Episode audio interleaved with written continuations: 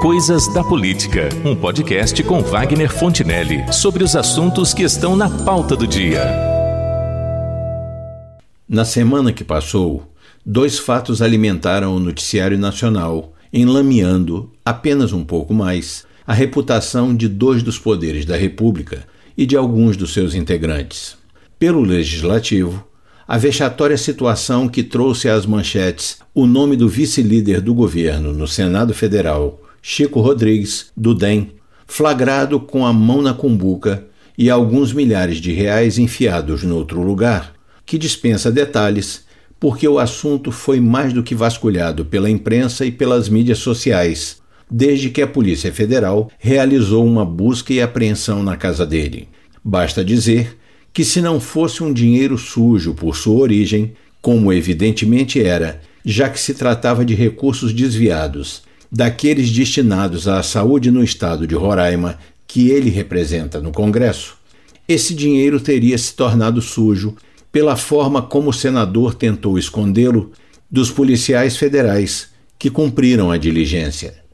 Quase ao mesmo tempo, chega ao conhecimento do público um outro caso escabroso, desta vez na esfera do judiciário. O ministro Marco Aurélio Melo concedeu liberdade ao André do Rap, líder de uma das mais perigosas e temíveis facções criminosas do Brasil, o PCC, por uma decisão monocrática, isto é, aquela que é tomada por um único magistrado, sob a argumentação de estar havendo um excesso de prazo na sua prisão. Ou seja, a de que a prisão preventiva do marginal havia excedido o prazo sem que o Ministério Público solicitasse a sua prorrogação. Só para esclarecer, esta é a situação de centenas ou milhares de presos no Brasil que, por crimes de muito menor potencial ofensivo, são esquecidos nos presídios brasileiros sem que a justiça pareça preocupada com a injustiça do excesso de prazo.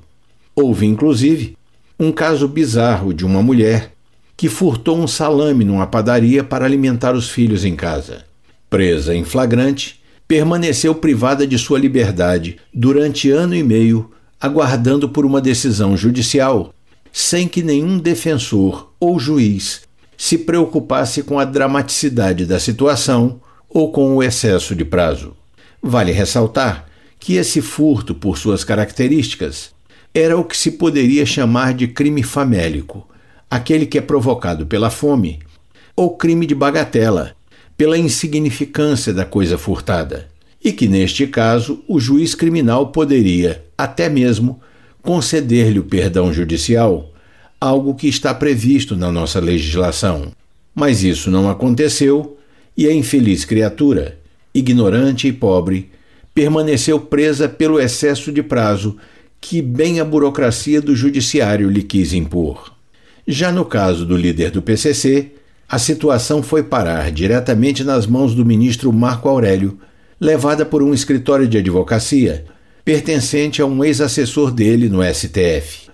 E foi despachado de plano, como dizem os juristas, em favor de um réu de alta periculosidade e um dos chefes do tráfico no Brasil e no exterior, já condenado em segunda instância em duas ações, com penas que totalizam 25 anos, 9 meses e 5 dias de reclusão em regime fechado. O acordo de compadres foi tão claro que o novo presidente do Supremo, Luiz Fux, revogou a decisão do atual decano daquele tribunal, uma posição que o Marco Aurélio assumiu pela aposentadoria do ministro Celso de Mello. O decano é, como se sabe, o ministro mais antigo da corte e, normalmente, é tratado com especial reverência por seus pares, sendo inclusive e por tradição o último a votar nos julgamentos feitos pelo Tribunal Pleno, que são aqueles dos quais participam todos os ministros da Casa. Só que a concessão desse habeas corpus, pela obviedade do arranjo que o motivou entre o ministro e a defesa de André do Rap, deixou o próprio STF numa situação desconfortável que acabaria respingando em todos os seus membros. Foi o que motivou o ministro Fux a revogar a decisão do colega, restabelecendo a ordem de prisão do marginal e mandando o assunto para a decisão do Pleno, onde, apesar dos protestos de alguns ministros e do bate-boca entre o presidente e o Marco Aurélio, a revogação do habeas corpus foi mantida por maioria de votos. Mas nessa altura das coisas, o leite já estava derramado. O bandido, que foi solto por ordem do decano do Supremo, sem qualquer garantia, como reter o seu passaporte ou impor-lhe a obrigatoriedade no uso de uma tornozeleira eletrônica, informou um falso endereço de onde permaneceria e, ao que parece, já se mandou do país, razão pela qual foi incluído na lista de procurados internacionalmente pela Interpol. Em qualquer país onde a lei fosse respeitada e a justiça se desse ao respeito, punindo a má conduta de seus integrantes, o ministro Marco Aurélio estaria em maus lençóis, sujeito a uma sanção por esse evidente crime de responsabilidade. Mas, como é dito e sabido pelos brasileiros, do lado de baixo do Equador, as coisas são um pouco diferentes. Pois é aí que os desvios de conduta dos senadores, como o Renan Calheiros e esse Chico Rodrigues, assim como os de ministros do Supremo, como Alexandre de Moraes, o Gilmar Mendes e o Marco Aurélio, convergem para um ponto de interesse comum. Há um perceptível acordo entre o Legislativo e o Judiciário, pelo qual o STF não pune os parlamentares a não ser em casos extremos. E mesmo assim, na primeira oportunidade, liberam o condenado por decisões monocráticas, como já tem acontecido aos montes na história política mais recente do Brasil. Em contrapartida,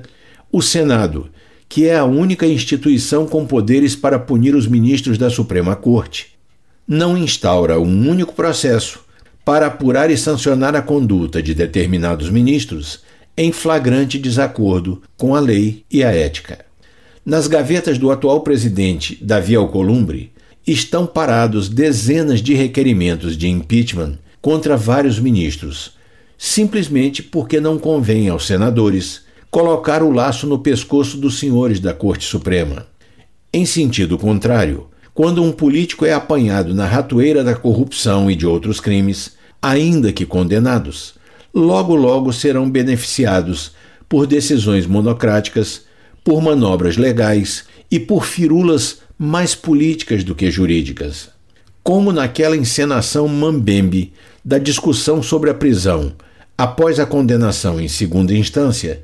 que tinha a finalidade evidente de tirar das grades um presidiário em Curitiba, já condenado em duas instâncias, ao qual vários ministros do STF deviam a sua nomeação para o cargo. Parece mais do que visível a existência de uma espécie de acordão, de mútua proteção dos interesses recíprocos entre o legislativo e o judiciário, que tem sido benéfico aos legisladores e aos julgadores, mas fere de morte os interesses da sociedade brasileira e da democracia neste país. Assim, a garantia constitucional de que os poderes do Estado deverão funcionar de maneira harmônica e independente tem sido distorcida por manobras que, numas vezes, saltam aos olhos e, noutras, são bem mais sutis. Agora mesmo, neste episódio do senador Chico Rodrigues, parece que há uma artimanha dessas em andamento. O ministro Barroso, sem uma motivação muito clara, já foi determinando o afastamento do mesmo de suas atividades parlamentares. Estranho, porque há vários parlamentares sendo investigados ou respondendo a processos por corrupção que continuam em pleno exercício de suas atividades. Contudo, a polêmica que se estabeleceu em torno disso está focada apenas na interferência, devida ou indevida, do Judiciário nas questões internas do Legislativo. É possível que os senadores, num desagravo contra a intromissão do Luiz Roberto Barroso nas questões interna corporis do Senado, venham a tornar sem efeito a suspensão do colega, feita por iniciativa do Judiciário. E, desse modo, o Judiciário devolverá ao Legislativo a responsabilidade pela impunidade do senador. O certo é que a promiscuidade entre os poderes é de tal ordem que eles subvertem com frequência o mandamento constitucional, segundo o qual os poderes devem funcionar de maneira harmônica e independente. Mas o que se vê no Brasil atualmente é uma completa desarmonia dos poderes e, por mútua proteção de seus interesses, uma permanente interdependência entre eles. É o que temos para hoje.